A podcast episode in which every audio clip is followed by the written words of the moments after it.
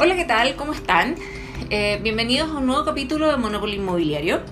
En esta ocasión tenemos como invitado a Andrés Eizaguirre, Country Manager de icasas.cl. Bienvenido, bravo. Hola Paulina, ¿qué Hola, tal? hola, Andrés, ¿cómo estás? Muchas gracias por No. la invitación. Gracias a ti este por venir. Programa. No, genial, genial poder tener distintas voces del mercado para poder compartir un poco sobre eh, conocimientos y experiencias del mercado inmobiliario. Sí, pues esa es la idea. Así que, sí, pues, además que somos eh, más o menos nuevos en esto, eh, así que felices de contar un poco quiénes somos, qué hacemos y cómo podemos aportar ahí y agregar un poco de valor en esta industria. Así que,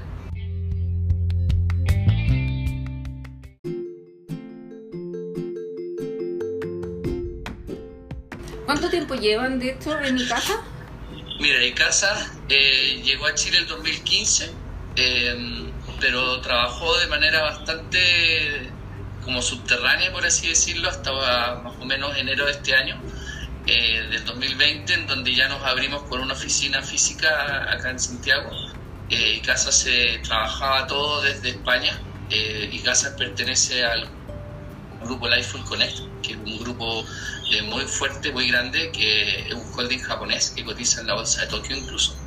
Eh, y está en 250 países, con, con- en Latinoamérica tiene nueve sitios web eh, y tiene la mayor audiencia mundial en webs de contenido inmobiliario con un billón de visitas anuales. Mira, Eh, entonces, la verdad que es una empresa muy, muy grande que tiene- está especializada en el rubro inmobiliario y, y ya en Chile, como te digo, desde el 2015 eh, estamos con- trabajando con corredores, eh, eh, con un foco muy fuerte con ellos y desde enero de este año ya empezamos con el mundo inmobiliario y con, con inmobiliarias y con, con particulares también y hoy día estamos ofreciendo también una plataforma de publicación en nuestra red de cinco sitios inmobiliarios que tenemos en Chile lo cual es muy potente. O sea, estamos trabajando no solo con icasas.cl, sino que también con Trovit, con Mitula, con Nestoria y con Nuroa. Entonces son, no solo ofrecemos eh, publicar en uno, sino que publicas por cinco. Y con eso abordamos a la mayor audiencia eh, inmobiliaria en Chile. Entonces eso también es un plus muy importante que nos ha ayudado esta pandemia para poder fortalecer nuestros sistemas, para poder llegar a más personas con mayor volumen de oferta, tanto de Arica como hasta Magallanes. qué bueno. De hecho, creo que te lo comenté en otro momento, pero en general lo que yo he alcanzado a ver de casas también se ve un equipo muy cohesionado. Eh, y al final eso también después va a ser el reflejo del trabajo que están realizando. Así que espero que les vaya excelente con todo. Oye, ya haciéndote la pregunta de, de rigor, la pregunta de inicio. ¿Tú jugaste alguna vez Monopoly o alguno de sus símiles? Pero por supuesto, de hecho hasta el día de hoy juego con mis hijos Monopoly. Bravo, muy bien. Me he ido a la cárcel, me he comprado teatinos, todo. he puesto una casa, un edificio, qué sé yo, todas esas cosas. ¿Y la mejor estrategia? La mejor estrategia. eh, Ah, bueno, pero es que eso es revelar mi secreto del juego. Sí, pero tus hijos no se van a enterar. No te preocupes. Bueno, uno de mis hijos, de hecho, el más chico, es muy bueno para el Monopoly. Y su, su estrategia es precisamente comprar todo apenas él caiga en cada, en cada, en cada lugar y, trata de edificar lo más rápido posible para poder recuperar cada vez que alguien caiga ahí. A lo mejor él, él- a lo mejor él en el futuro va a ser parte del mercado inmobiliario. Sí, seguramente tiene todo el ADN porque le gusta comprar rápido una propiedad y, y poner ahí una casa, un hotel, un edificio, todo lo que se pueda. Sí. Tú te das cuenta que dentro de todo, cuando empezamos a ver este juego, es un referente bastante importante cuando vemos mercado inmobiliario, pero yo no veo aquí la posibilidad de generar viviendas usadas. Yo quisiera ir a comprar eh, y compras, no sé, en un sector, pero la compras, compras la vivienda nueva. Pero ¿cómo llegas a comprar la vivienda usada? Claro. No hay nicho ahí para ese mercado. Y es una pena porque al final es un mercado sumamente interesante de poder analizar y que compite bastante fuerte con el mercado nuevo, en particular algunas comunas, pero pero que en el fondo presenta un producto que en la realidad es muy bueno. Sí, totalmente de acuerdo. De hecho, yo creo que este año en particular el, el mundo el mundo nuevo eh, de las propiedades, de los proyectos inmobiliarios nuevos, ha vivido un, movimiento bastante especial, bueno, el usado también, pero y yo creo que respecto del nuevo y el usado, si pudiéramos dividirlo un poquito entre casas y departamentos, ahí hay, hay un comportamiento bastante especial que, que también la, la, cuarentena ha dejado bien en evidencia, que, que tiene que ver con, con, la búsqueda de mucha gente que, que, vive a lo mejor en departamentos más pequeños y que, que dado el confinamiento que ha vivido estos meses, eh, se ha visto como en, en, las intenciones de querer buscar un espacio más grande, una casa, un jardín, gente que tiene niños. Eh, nosotros lo hemos visto, por ejemplo, a nivel de las búsquedas de nuestro sitio, eh, cómo se dispararon, porque esa es la palabra, se dispararon las búsquedas de, de, de terrenos fuera de Santiago eh, y la búsqueda de casas en Santiago y en regiones con casas con jardín, con patio, en fin, eh, porque eso en el fondo pasó a ser un producto muy necesitado porque la gente quiere realmente algo más espacioso que los departamentos a lo mejor más reducidos en los que hay. Y de hecho, eh, mucho de la, del mercado de arriendo se empezó a mover rápidamente eh, y se empezaron a estancar los arriendos de departamentos versus moverse al, al arriendo de, de casa. Entonces se ha producido un fenómeno bien especial, yo te diría que dado, dado que la gente se empezó a ver eh, encerrada en sus casas, producto del confinamiento, y, se empezó a cuestionar realmente cómo podían hacerlo, abordar estos procesos de, confinamiento en espacios más reducidos y tratar de buscar una salida. Eh, y eso ha generado un movimiento interesante que, que en el caso del mercado nuevo ha, ha, paralizado o ha frenado bastante las ventas. Si uno ve la cifra de ventas de departamentos nuevos eh, respecto al año pasado, eh, están, incluso teniendo condiciones de tasa de crédito hipotecario bastante asequibles. Hoy día están muy competitivas las tasas de crédito hipotecario. Ayer mismo salían noticias en el diario financiero, en fin, esta semana, que están en muy, muy buenos. Eh, las, las tasas de interés, muy buenos porcentajes, entonces uno dice, bueno, qué atractivo es para el que pueda comprar. Pero claro, por otro lado uno dice, bueno, si compro departamentos de inversión en comunas interesantes, eh, bueno, ¿quién me los va a arrendar? Si la gente hoy día quiere buscar a lo mejor casa o espacios más grandes.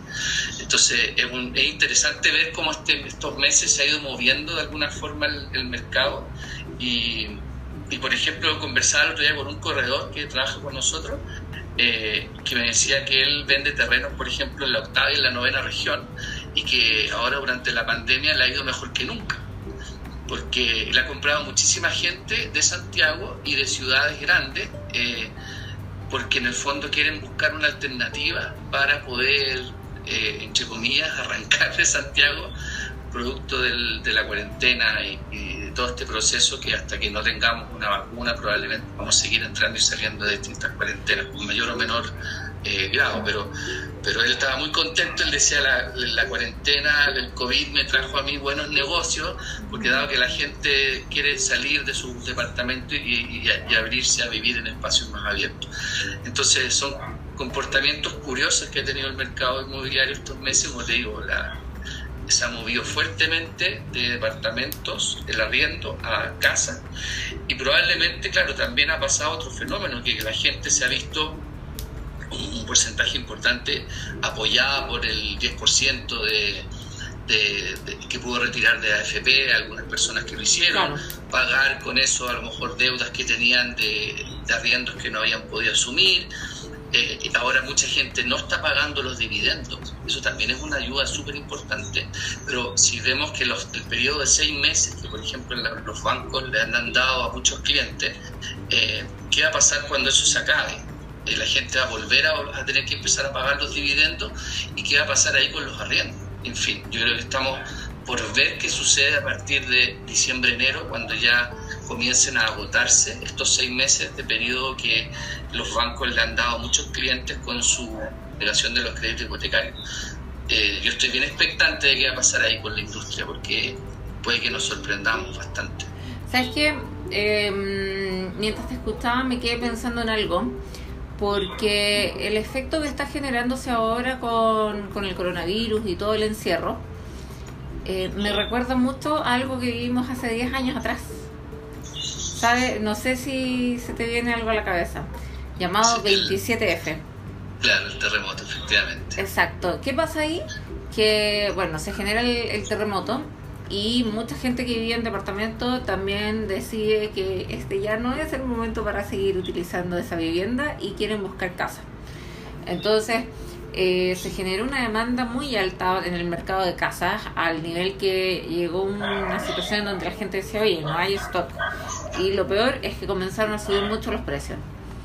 Eh, y no solo en el mercado nuevo, sino que en el mercado usado también se dio muchísimo. Probablemente en el mercado usado se dio mucho más porque no hay un marco regulatorio que pueda definir o normar eh, este efecto. Porque la señora Juanita que vende su casa dice, no, ahora que me la quieren comprar, bueno, que me pague el doble, que me pague el triple. Claro. Entonces es un efecto que lamentablemente sí sucede y que ojalá ahora no se sienta tanto ese efecto. Em, pero lo positivo es que al menos en ese caso, en el año 2010, ese efecto no duró mucho, duró alrededor de un año. Sí, correcto. Entonces al finalizar el, el año, eh, la gente ya se le había olvidado que estaba el terremoto. Los departamentos al parecer estaban convenientemente más económicos que las casas. Y la gente dijo, ¿qué me va a pasar si está tan bien construido?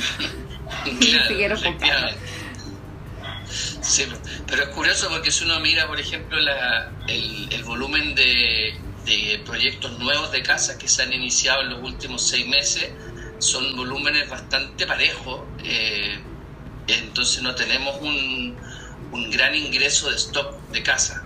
Eh, no. entonces, por ese lado, claro, no, no se está produciendo el fenómeno 2010 que dices eh, de tener una explosión así violenta, eh, pero sí de búsqueda alternativa de proyectos de casa. O sea, lo que te decía, por ejemplo, gente que está comprando terreno, está construyendo casas prefabricadas, por ejemplo, eh, ese, ese modelo hoy día está creciendo muchísimo. Claro, pero si consideramos, por ejemplo, dentro del nicho de lo que ya está construido, yo te diría que, eh, por lo que yo he alcanzado a ver, el mercado usado mueve más eh, a las casas que los departamentos, pero que están bastante parejos. Yo te diría que es, es, una relación de cerca de 52% casas, 48% departamentos. No así como sucede en el mercado nuevo, en donde cada vez se hace una brecha más importante. Yo recuerdo que al 2013, 2014 la proporción era 70% departamentos, 30% casas. Y lo más probable es que ahora ya estemos cada vez más cerca del 80-20. Totalmente de acuerdo, sí. Hoy día la oferta de departamentos es gigante versus la de casas que cada vez es menor, sí. Claro, y de alguna manera lo que mueve la aguja actualmente en el mercado de casas nuevas es subsidio. Entonces, que es un nicho también muy específico para cierto público y cuando tú empiezas a ver después el segmento de casas eh, nuevas, eh, cambias a un rango de precio muy importante.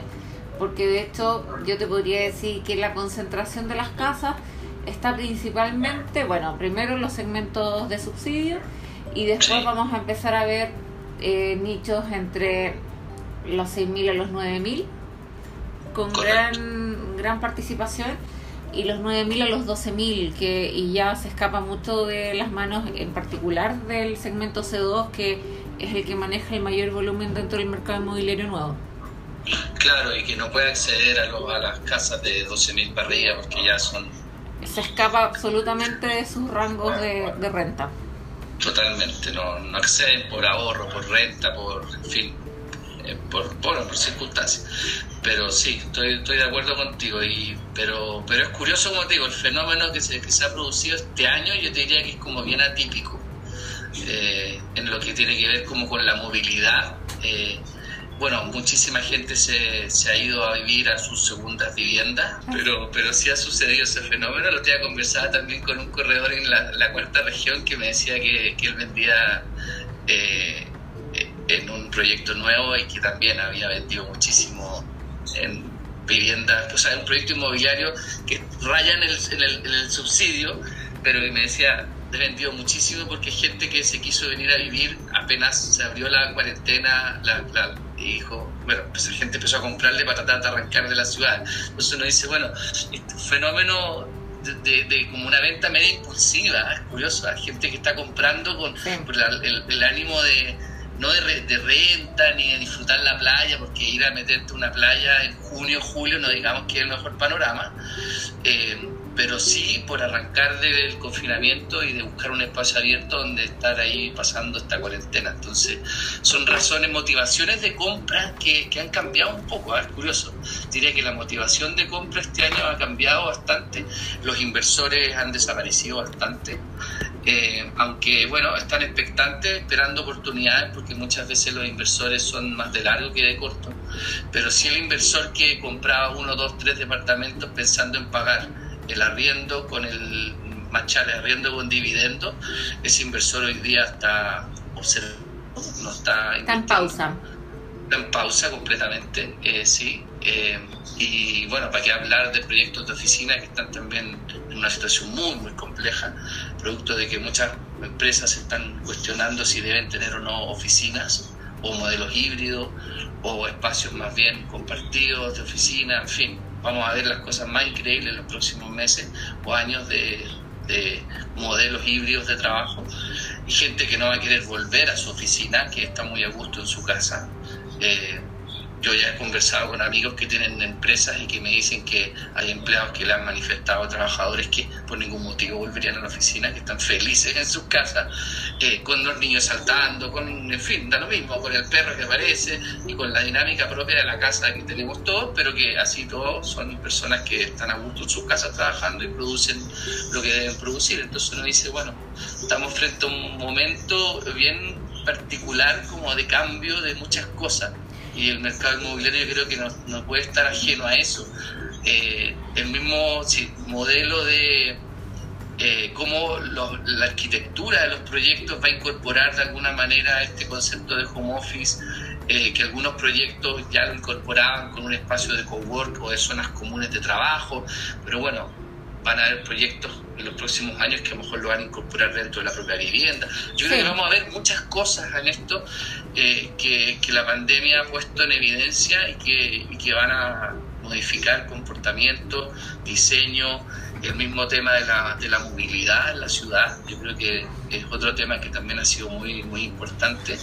Eh, cuánta gente eh, ha ganado horas de sueño, horas de calidad de vida con familia, por no tener que trasladarse, eh, por trabajar en su casa, en fin, yo creo que eso también es una conquista de alguna manera. El otro día me pasó una cosa curiosa, yo eh, conversaba con una cajera de un supermercado y me decía que ella estaba feliz de salir a las seis y media de la tarde, porque eso era una cosa que ella hace muchos años que lo anhelaba, porque ella llegaba a su casa muy tarde todas las noches y siempre veía a su hijo durmiendo. Y ahora, gracias a la pandemia, ve a su hijo despierto.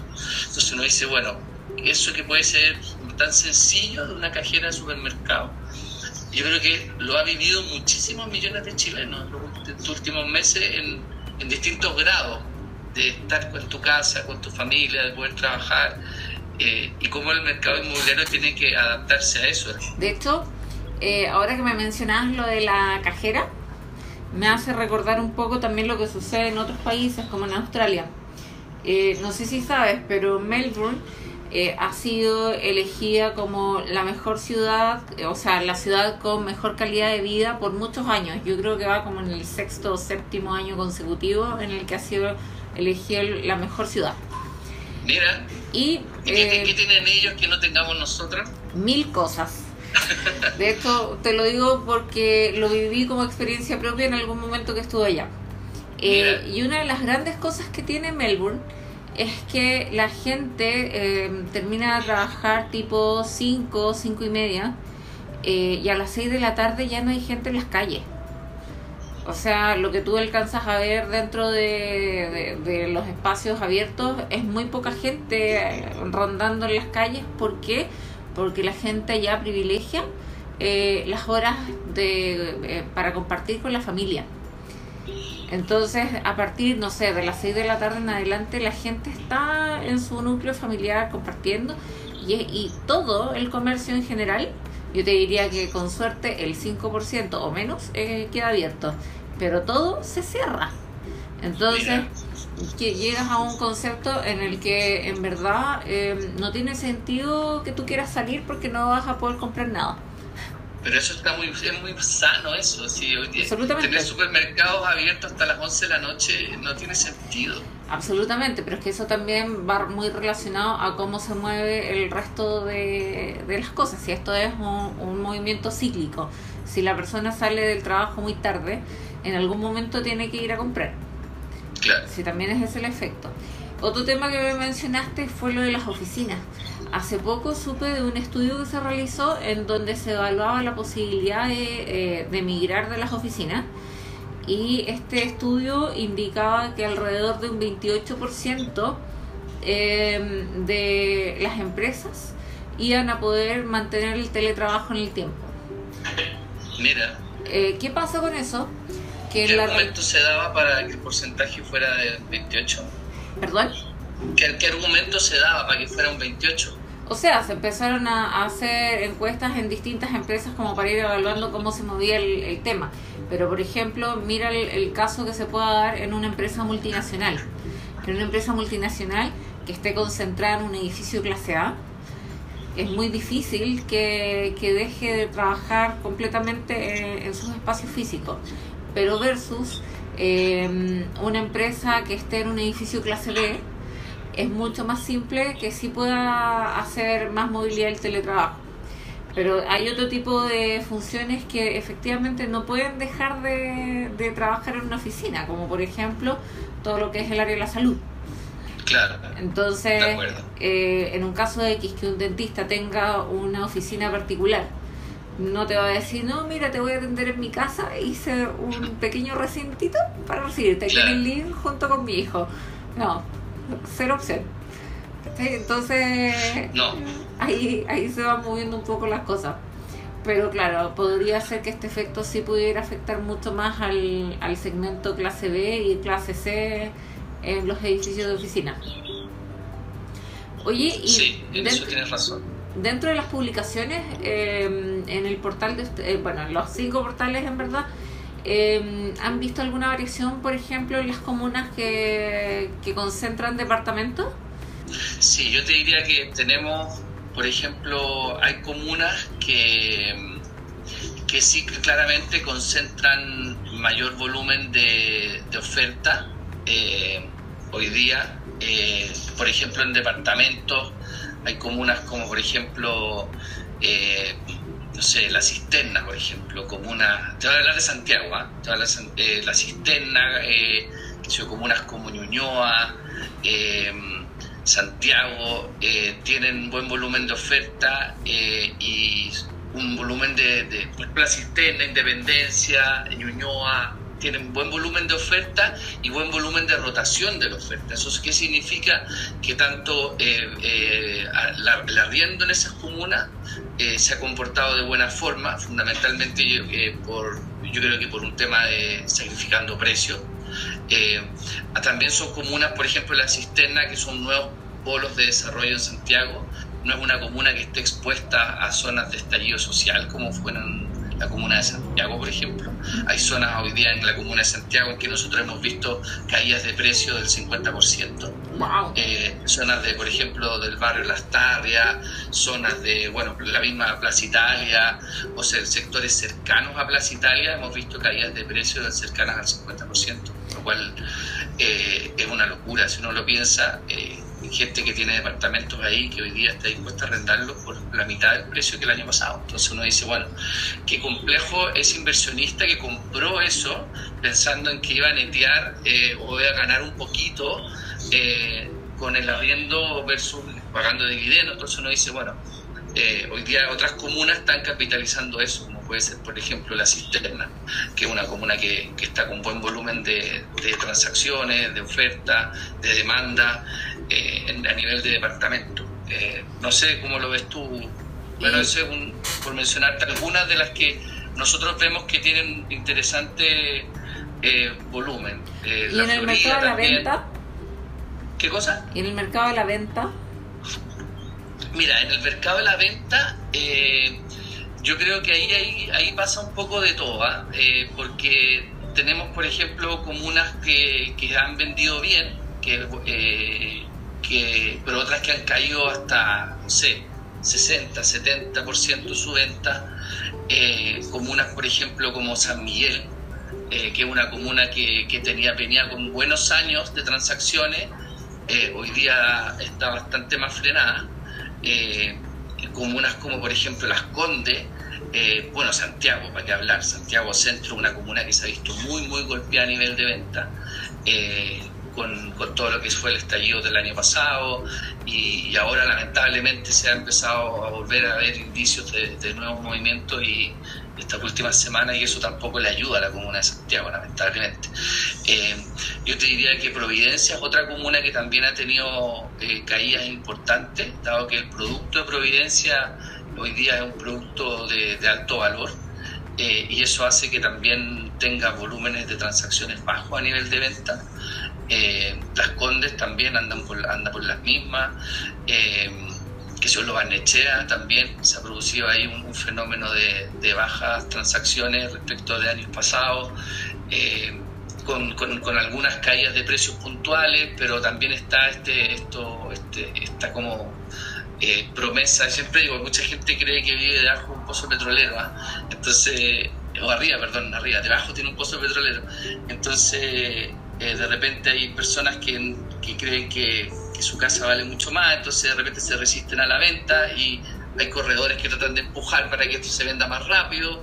Entonces se produce ahí un trade-off bastante eh, complejo, ¿ah? porque, porque muchas veces corredores no, no, asesoran bien a, a, los clientes para que las casas estén en el precio adecuado y se vendan en el tiempo adecuado. Entonces, eh, comunas que a veces se estancan en sus ventas también por sobrevaloración de las propiedades. Eso también se, se produce eh, comunas como los Barnechea, yo diría que también sufre un poco de ese fenómeno. Eh, propiedades muy sobrevaloradas, que también es un producto bien singular. Muchas veces el producto usado de los Barnechea es un producto bien singular. Casas que muchas veces tienen muchos años, eh, que muchas veces compiten con un proyecto de, por ejemplo, de departamentos que son más más modernos, con mejor tecnología, eh, de repente a lo mejor no tan excelentemente bien ubicados, pero sí eh, con un nivel de terminaciones más alto, pero la gente cree que debajo tiene su pozo petrolero y la casa no la sueltan por tantos miles de UF y al final se estanca la venta a una determinada zona, entonces es una comuna bien especial, los yo diría que se comporta de una manera bien, bien atípica, hoy día está bien frenada la venta en esa comuna a nivel de, de propiedades, diría. Bueno, de hecho, a mí no me sorprendería que fuera una de las que tuviera mayor número de publicaciones a la vista, igual que las Condes. Efectivamente. Pero Tenemos mucha propiedad en Las Condes, mucha propiedad en Vitacura también, por, porque son propiedades de alto valor. Entonces, eh, la, gente muchas veces eh, en, las crisis eh, se resiente inmediatamente el mercado de más de nicho que son de alto valor entonces la gente prefiere tomar un poco más de distancia eh, frente a inversiones de alto valor. Eh, el chileno es muy reactivo además en, la crisis, es muy muy reactivo, entonces prefiere tomar, tomar distancia, incluso lo que hablábamos al inicio, hoy día las condiciones de crédito hipotecario realmente son extraordinarias, o sea, eh, las personas que pueden comprar hoy día, que tienen la fortuna de tener un, buen trabajo, eh, que, si yo, eh, que tienen posibilidad de dar un buen pie. Hoy día hay oportunidades muy interesantes a nivel de precio. Eh, si necesitan una vivienda para vivir, entonces, porque se están dando oportunidades o facilidades, por ejemplo, muchas inmobiliarias están dando oportunidades o facilidades en sus pagos de sus pies, lo cual eran cosas que hasta hace dos, tres años atrás no se habían visto, pagar el pie, no sé, con cuotas con tarjeta de crédito, cosas que alguna que otra por ahí lo hacía, hoy día es una cosa ya de la industria completamente, o sea, el que no lo hace está sencillamente, está fuera, hoy día ya es una cosa absolutamente, ya todos tienen que tener eso, en fin, se han visto cosas bien, bien impresionante. Hoy día ya ferias inmobiliarias online ya estamos plagados, cada día aparece una nueva. Hoy día me llegaron dos invitaciones a dos ferias que hay la próxima semana y la, y la subsiguiente. Entonces uno dice, ya las plataformas digitales están empezando a moverse con mayor fuerza. Eh, el mismo hecho que yo te comentaba, que nuestros cinco sitios están recibiendo cada mes, estamos pasando la barrera en, visita y en, generación de prospectos para nuestros clientes, porque hay mayor interés, la gente está buscando más, eh, está mirando, está observando, está buscando, eh, y eso creo que también es una buena señal, por un lado, de, hoy día más accesible, hoy día el millennial, por así decirlo, no sé, pues no le complica cambiarse de casa cuatro o cinco veces en cinco, seis, ocho años, eso no le enreda. En cambio, a lo mejor nuestros padres eran más reacios a eso, no sé, mis papás se cambiaron de la casa, el departamento que viven ahora después de 28, 30 años. Vivieron 30 años en la misma casa y les costó un mundo dar el paso. Y algunos eh, viven mucho más tiempo, porque al final era una mentalidad distinta, eran de los que compraban el refrigerador que les duraba toda la vida. Exactamente. Entonces hoy día hay una, hay una mentalidad mucho más práctica de entrar y salir, pero por otro lado también está el desafío de uno dice, bueno, ¿cómo convencemos las inmobiliarias, cómo convencen a un millennial o a, una, alguien más joven de que tiene que amarrarse a 20, 30 años con un crédito hipotecario? Uno dice, bueno, ese desafío no es menos. Es como le muestro, cómo lo convenzo de un proyecto si tengo una web hecha en Flash entonces nosotros como estamos en la industria digital, tenemos que empujar para allá. O sea, por ejemplo, por contarte, nosotros tenemos el botón de WhatsApp en todas las fichas de los proyectos y en todas las propiedades. Y hoy día le damos la accesibilidad a que tú escribas y converses inmediatamente desde la ficha del proyecto o de la propiedad que te interesa con el vendedor. Este puro mes llevamos, estos puros 10, 15 días del mes, llevamos más de 50.000 conversaciones entre vendedores y prospectos este puro mes. Eh, pensando un poco en lo que me decías por las facilidades de pago que tiene el mercado nuevo, em, ahí es bastante desleal la competencia con el mercado usado. Porque la señora Juanita no me va a decir, no, págame en 10 cuotas precio contado. Cero opción. Sí. No, cero opción. La señora Juanita ahí tiene que, o sea, la compradora de la señora Juanita tiene que tener el pie y, y se acabó. La historia más corta. Sí, mira, yo siendo em, una eh, fan absoluta del mercado inmobiliario, eh, creo que en este momento voy a hacer una banderada del mercado usado.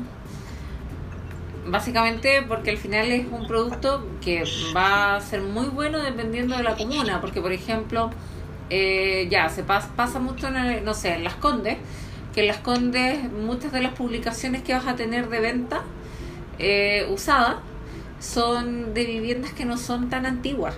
Y, tienes un mix interesante, porque de hecho en Las Condes también es una de las comunas que tiene eh, los edificios más antiguos y que probablemente muchos ya tampoco existen porque los demolieron para hacer otros edificios. Pero, pero el tema es que eh, se empieza a hacer toda una renovación y mucha de la oferta que se empieza a generar usada. Por ejemplo, en el caso de eh, Ñuñoa o San Miguel, eh, es oferta que usada, pero no tan usada, entonces que compite bastante bien con el mercado nuevo. Sí, totalmente de acuerdo. O sea, hoy hoy día comunas como Ñuñoa, a mí me encanta Ñuñoa, además porque creo que es una comuna que tiene la gracia de que ha conservado zonas con, con casas grandes, bonitas, de, cierto estilo, de cierta época, eh, con algunos, de repente uno encuentra unas joyitas por ahí con arquitectos que eh, hicieron cuadras completas con bonitos por, por, nombrar uno. Claro. Eh, entonces uno dice, bueno, ese tipo de cosas, hoy día hay otras comunas como Las Condes que ya arrasaron con eso y, y prácticamente no hay. Entonces, claro, hay cosas interesantes todavía en, ciertas comunas eh, que, todavía uno puede encontrar a, precios, como dices tú, asequibles. sí, pues, pero por ejemplo, en el caso de Ñuñoa, eh, tú empiezas a ver todas las casas que también se ofertan en el mercado usado y son carísimas. Yo creo que lo más barato lo vas a encontrar cerca de las 9.500 UF. Claro. Entonces, eh, va a terminar sucediendo que el mercado inmobiliario nuevo eh, va a consumir ese producto si es que no existe disposición de pago por estas viviendas. Claro, correcto. Pero, pero claro, sería ideal. El punto es que eh, de toda esta gente que le interesa poder comprar una casa, y que normalmente termina yéndose a la periferia porque no encuentra nada dentro del anillo de Américo Vespucio a un precio asequible.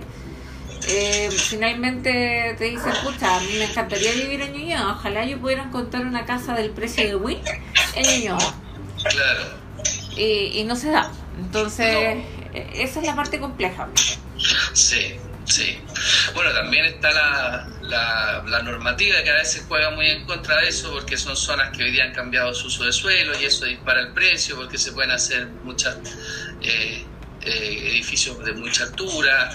Bueno, algunos municipios han hecho algunos ejercicios ahí interesantes de bajar un poco la altura, de hacer barrios un poco más, más, más peatones, más con, cara más de peatón que de, que de otra cosa. Pero claro, también al restringir pasan a ser más, más exclusivos los terrenos, por lo tanto el precio también se sube más, en fin, es una cosa muy compleja de administrar. Eh, claro. Pero, pero yo creo que, que, bueno, Santiago es una ciudad que, que tiene para crecer para arriba mucho más. Sí, es una ciudad que ojalá no siga expandiéndose más, no le sigan ampliando el límite urbano, porque yo creo que ahí vamos a terminar llegando a Rancagua y por el norte vamos a llegar quizás. ¿Cómo? ¿Ya no llegamos? Así que ojalá crezca más para arriba y más que para los lados, porque si no vamos a llegar a con urbanizarnos con Valparaíso y con Argentina. Claro, pero por ejemplo, mira, yo eh, me estaba acordando también de lo que mencionaste de la Barnechea, de los precios un poco inflados, y pienso otro caso, eh, Macul. Macul tiene una villa que es muy emblemática, que es la Villa Macul que, que, es un segmento clase media, que, que fueron viviendas con subsidio, pero que en este momento, con el boom que se fue generando de desarrollo inmobiliario eh, dentro de la avenida Macul como tal, eh, ha pasado un efecto importante en donde tú ves que el precio de esas viviendas ha comenzado a elevarse y tú lo miras y dices, no, esta casa no vale esto. Claro, Pero la gente... Eh, muchas veces está esperando que llegue el boom inmobiliario a su sector y que digan, no, pero cómprame esta casita como un lindo terrenito para la inversión. Exactamente. Es el, el, fenómeno de especular, de esperar. Claro. Eh, pero lamentablemente eh, la gente tampoco tiene tan claro que el señor inmobiliario tampoco le va a poder comprar necesariamente el precio que ellos estiman, porque en el fondo hay un presupuesto y, y en el fondo eh, se ve también los valores de suelo y que muchas veces pueden estar eh, bastante elevados en comparación a lo que el usuario cree que vale su casa. Correcto. Bueno, el otro día, a propósito de esto último que tú dices, conversaba con un amigo que le sucedió un fenómeno eh, muy especial, que él eh, vivía en un pasaje y resultó ser que su casa no era indispensable para el proyecto inmobiliario que, que querían hacer con las casas que estaban justo las primeras de Y él se vio un poco acorralado, se habían puesto de acuerdo los vecinos de vender todos en conjunto, qué sé yo, pero llegó la propuesta del inmobiliario finalmente y la propuesta lo dejó a él fuera, porque el terreno de él además tiene una forma un poco particular, entonces no era tan indispensable ese paño para poder hacer el proyecto. Y resultó ser que él, que tenía su idea en mente de vender a un precio, por supuesto, por encima de las nubes, de un momento a otro se le desarmó todo su castillo de naipe y vio que la inmobiliaria lo dejó fuera.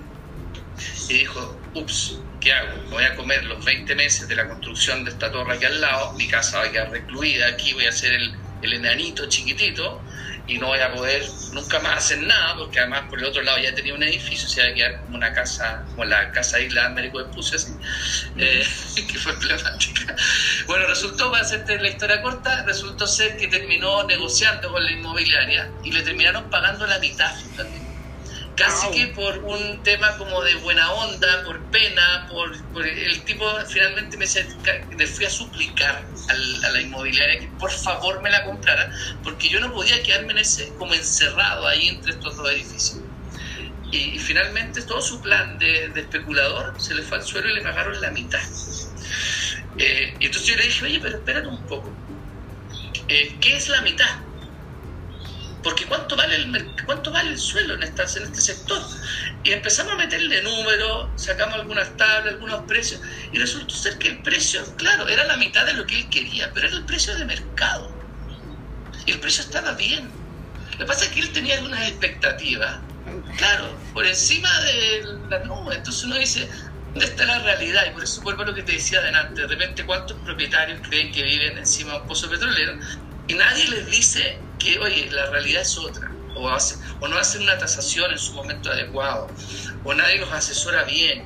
Y ahí es donde el mundo del corredor, del corretaje tiene creo que una tarea súper potente de asesorar bien a sus clientes para que en el fondo, y, sitios como el nuestro, a lo mejor también tiene que tomar ese rol, eh, de cómo en casa podremos trabajar con los corredores y con los clientes finales eh, para poder ayudar en el fondo a, a bajar esas expectativas o a nivelarlas mejor, para que en el fondo no se produzcan estas distorsiones, porque yo creo que al final él hasta el día de hoy se siente eh, como engañado, pasaba a llevar, que se lo, bueno, no usar el chilenismo, pero, pero cree que, que, que estuvo bien, como la inmoral actuó con él, pero al final le pagaron el precio de mercado, está bien lo que le pagaron, es adecuado. Entonces uno dice, bueno, sus expectativas eran otras. Entonces... ¿Y después de que le dijiste eso, siguió siendo tu amigo? Sí, sí, no sé, somos amigos y todo, pero pero claro, me decía primera vez que alguien me lo, como que me lo desglosa así como, como adecuadamente, pero así todo, él sigue teniendo la sensación de que no, que no que fue un pésimo negocio, pero, pero los números está bien, está bien, es adecuado, o sea, no hizo un mal negocio. Claro, pero sus expectativas eran totalmente infladas. ¿Por qué? Porque siempre además en esta industria es curioso, los amigos uno le cuentan el gran negocio que hizo, pero nadie te cuenta el que perdió. Pero bueno, yo creo que lo interesante hoy día es cómo este mercado este año se ha puesto mucho más competitivo, eh, más complejo, eh, con un cliente que, que, está observando, analizando más y que está más, eh, yo te diría, más exquisito desde el punto de vista de cómo quiere ser contactado, con el tiempo que quiere ser contactado, eh, quiere inmediatez. Eh, yo creo que son elementos que hoy día están presentes tanto en el que quiere arrendar, el que quiere comprar, en el nuevo, en el usado. Yo creo que es un desafío para, para cualquier tipo de, de, de inmobiliario, corredor en la industria, en el segmento que esté de Arica Magallanes todas formas hay que considerar también que en la actualidad los usuarios, los compradores, están mucho más empoderados en cuanto a lo que están buscando, en cuanto a información como tal. Por lo mismo, em, se hace cada vez más relevante tener una participación en conjunto, eh, tratar de poder colaborar un poco más eh, con la búsqueda que pueda estar haciendo esta persona. Aunque muchas veces también va a pasar que, por ejemplo, esta misma gente eh, va a estar haciendo en paralelo búsquedas no solo en el mercado nuevo, sino que también en el mercado usado. Entonces ahí, como no reciben, no necesariamente van a recibir la asesoría de alguien, porque si estás en el usado, muchas veces alguien dice, por favor que no tenga corredora. Claro. Y, y, terminas cruzando los dedos diciendo ya no quiero no quiero pagar ese 2% extra para, para poder destinarlo a la vivienda. Entonces terminan auto, auto colaborándose ellos mismos en poder entender cómo es el mercado. Sí, eso es muy cierto. Pero claro, no, a lo mejor no han elegido al corredor adecuado, han tenido mala experiencia, en fin, hay un sinfín de cosas que pueden suceder. No, si yo ni siquiera pienso que eligieron mal el corredor, es que quieren ahorrarse ese dinero. Sí, que, que de repente hasta es mejor no ahorrárselo y porque muchas veces puedes recibir muy buena eh, atención y aparte mucha información relevante para la, la compra de la vivienda. Claro, exactamente. Aparte es tan engorroso hacer el proceso de compra cuando lo, lo tienes que hacer tú. Sí, hay un montón de información que es conveniente estar bien asesorado, que te expliquen, que te ayuden con en fin, con papeles, con procesos que muchas veces uno no entiende. Eh, pero claro, como dices tú, uno dice, bueno, me ahorro eso. O además que ese 2% hoy día es muy negociable también, tampoco es un 2, muchas veces es menos. Entonces, yo creo que ahí hay, hay como una mala, eh, no sé, muchas veces los chilenos eh, tenemos esta maldita frase, ¿ah? que lo barato cuesta caro. Hasta que no la vivimos en carne propia, como que no la entendemos. Eh, entonces preferimos ahorrarnos plata en cosas que muchas veces, no sé, después nos sale más caro, pero... Sí, y la verdad es que si tú empiezas a mirar eh, los precios promedio entre el mercado nuevo versus el usado, la diferencia también es bastante importante. Entonces ahí, si tú quisieras una vivienda y decides por el mercado usado, podrías tener un beneficio mayor, en el cual podrías decir, sí, está bien, voy a pagar el corredor. Sí. Considera que puede ser una diferencia, bueno, va a variar mucho dependiendo de las comunas, pero podrías tener una diferencia cercana al 18% en el precio promedio. Sí, totalmente, porque además las inmobiliarias ya hacen ese, eso lo incorporan en su precio, ya lo saben. Claro. Entonces, hoy día, además pasa que hoy día hay viviendas usadas, cuando lo hablábamos hace un rato, que, que están en muy buenas ubicaciones, en muy buenos barrios, muy buenos sectores, que muchas veces ya los planos reguladores ya no pueden tocar, entonces, eh, en fin, obtienes otras plusvalías, eh, sectores consolidados, eh, conectividad y cosas que son muy valiosas, que, que a veces los proyectos nuevos no lo tienen porque están en otros lugares, o en fin, son barrios nuevos, están más alejados, pero te incorporan la variable precio por el solo hecho de ser nuevo. Entonces, claro. Pero que también, o sea, hay que reconocer que rico comprar una vivienda nueva y que no haya que hacerle ningún arreglo. Sí, es como el olor del auto nuevo, así que sí, gente dice, no, el olor del auto nuevo, aunque estáis pagando el IVA, es más caro, todo lo que tú quieras, pero es el hecho de que, como dices tú, no tiene problema, es nuevo, en fin. Pero sí, bueno, son distintos segmentos y distintas... Yo creo que lo interesante de esto es que, eh, es que hay oferta para todos los bolsillos. Eh, y hoy día eh, yo creo que cada vez más hemos visto en Chile que la accesibilidad a vivienda eh, es cada vez mayor, lo cual también es, positivo. no sé, mi papá siempre me dice. Yo me compré, la, en la, casa, como te contaba, que vivió 30 años, yo pagué un crédito hipotecario con dos dígitos. Eh, ustedes pagan uno con un dígito y tasa bastante más baja. Entonces, el esfuerzo que probablemente nuestros padres, nuestros abuelos hicieron al endeudarse con una casa era bastante diferente al de hoy día. Eh, nosotros tenemos un volumen de oferta hoy día que ya es grosero, o sea, tenemos podemos regodearnos de departamentos con las comodidades A, B, C o D, y la verdad que tenemos todo lo que queramos para arriba y abajo. Es una industria que ha madurado mucho en los años, en estos últimos años, eh, se ha adaptado muchísimo a los cambios. Creo que tiene que avanzar mucho más todavía al desafío que hablábamos al inicio, cómo va a incorporar todos estos desafíos de, espacios de trabajo, con convivencia, eh, con espacios de mejor calidad, porque hoy día yo creo que es un desafío el tema de la calidad de los espacios, no podemos seguir haciendo esto dormideros de 23 metros cuadrados que para que la gente duerma casi colgado en un gancho de la pared. O sea, esas cosas de repente hay que cuestionárselas si realmente eh, son cosas que aporten calidad de vida o son espacios que realmente son más bien un, closet para dormir. O considera también los departamentos, en particular en Santiago Centro, que no tienen terraza. Claro. Y que esa gente que llevó mil meses, no sé, cinco o seis meses encerrado, eh, no podían ni siquiera salir a asomarse a una terraza. Sí, no, eso es una locura. O terrazas que son solo para que tú puedes salir y que, sales a fumar y sería todo. No hay espacio para ni un macetero. O sea, sí, pues un eh, pequeño balcón. Claro, entonces de repente hay que cuestionarse también un poco, ojalá esto, este fenómeno, esta pandemia, genere un poquito ese cuestionamiento, logremos espacios de mejor calidad de vida, eh, en donde se priorice eso, eh, porque yo creo que eh, si algo que hemos visto en esta pandemia, lo importante de los espacios que los que vivimos, porque hoy día yo creo que todos hemos valorado o eh, de mayor o menor manera o nos hemos cuestionado el cómo vivimos. de alguna manera. Yo creo que nadie ha, sido indiferente, para nadie ha sido indiferente en esta pandemia la, los espacios de su casa, la forma en cómo se mueve, lo que come, cómo vive, en fin, su estructura de gasto, cómo se mueve por la ciudad, eh, la forma en cómo enfrenta, en fin, su día a día desde el punto de vista laboral y, equilibrio familiar. Yo creo que eh, eso ha sido un aprendizaje importante, como, hablábamos delante. Eh, así que ojalá esta industria esté abierta a, mejorar eso con, buena capacidad. Mira, apareció hasta mi perro en la audiencia. claro, en, en la conversación.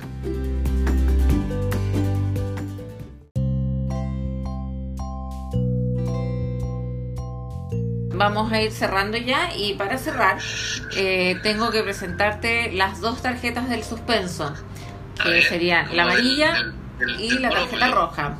Y tú tienes que elegir una. Amarillo o roja, ¿eh? amarillo. Amarilla. Ok, dice, ¿qué preferirías comprar? ¿Casa nueva en la periferia, muy grande y cómoda? ¿O bien una casa usada, pero céntrica y más pequeña? ¿Y por qué? Eh, buena pregunta. Eh, buena pregunta. Bueno, eh, te voy a contestar con la realidad. yo compré, compré una casa céntrica, más, mejor ubicada, fundamentalmente porque prioricé, con, con mi señora priorizamos eh, el estar mejor conectados para poder movernos a nuestros lugares de trabajo.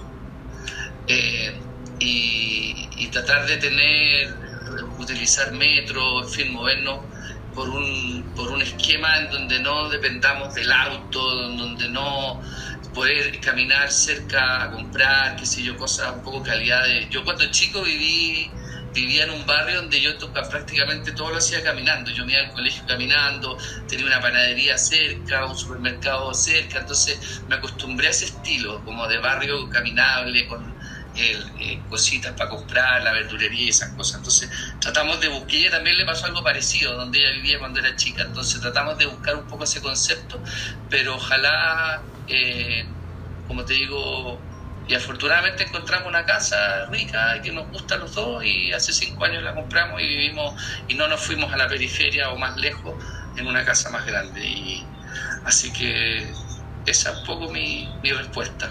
Te la respondí con la realidad, con lo que hicimos, porque, Por supuesto. nos, vimos en el momento con la pregunta de, oye, nos vamos más, más lejos, pero la verdad que dijimos, no, ser esclavos del auto, la verdad que porque igual vamos a depender de venir a Santiago para un montón de cosas. Eh, la verdad que hoy día estamos contentos con la decisión, así que... Qué bien, me alegro. Tenemos un jardín chico, pero estamos haciendo un huerto ahora, así que eso también eh, nos tiene nuestro proyecto ahora de, este mes. Todos los meses de la pandemia nos hemos puesto como algún proyecto para hacer y este mes fue el huerto, así que estamos ahí ya plantando nuestros primeros Mira, qué genial. Pimentones, unos zapallos y cosas. Bueno, créeme que en verdad yo creo que hay mucha gente que se cuestiona lo mismo cuando está con interés de comprar. Totalmente. Así que no, no me parece nada extraño lo que me estás planteando. Qué bueno, qué bueno que, que tu vida, tu situación real permitió poder responder esto. sí, sí. Así que bueno, te agradezco mucho la invitación, Paulina. Interesante conversación, me entretuve mucho. Así que. No, muchas gracias a ti por haber participado. La verdad es que nos interesaba también mucho ver la visión que tienen ustedes como ICASAS y ver cómo ha ido evolucionando también la plataforma en el tiempo. Sí, así que eso, muchas gracias y bueno, ojalá nos puedan eh, ver en tus próximos programas todos los que nos vieron hoy día. Nos escucharon. Nos escucharon, tienes razón. Así que bueno, yo les agradezco a todos eh, el estar nuevamente participando dentro de este capítulo de Monopoly Inmobiliario y los espero para un nuevo capítulo próximamente. espero que todos estén muy bien. Chao, chao.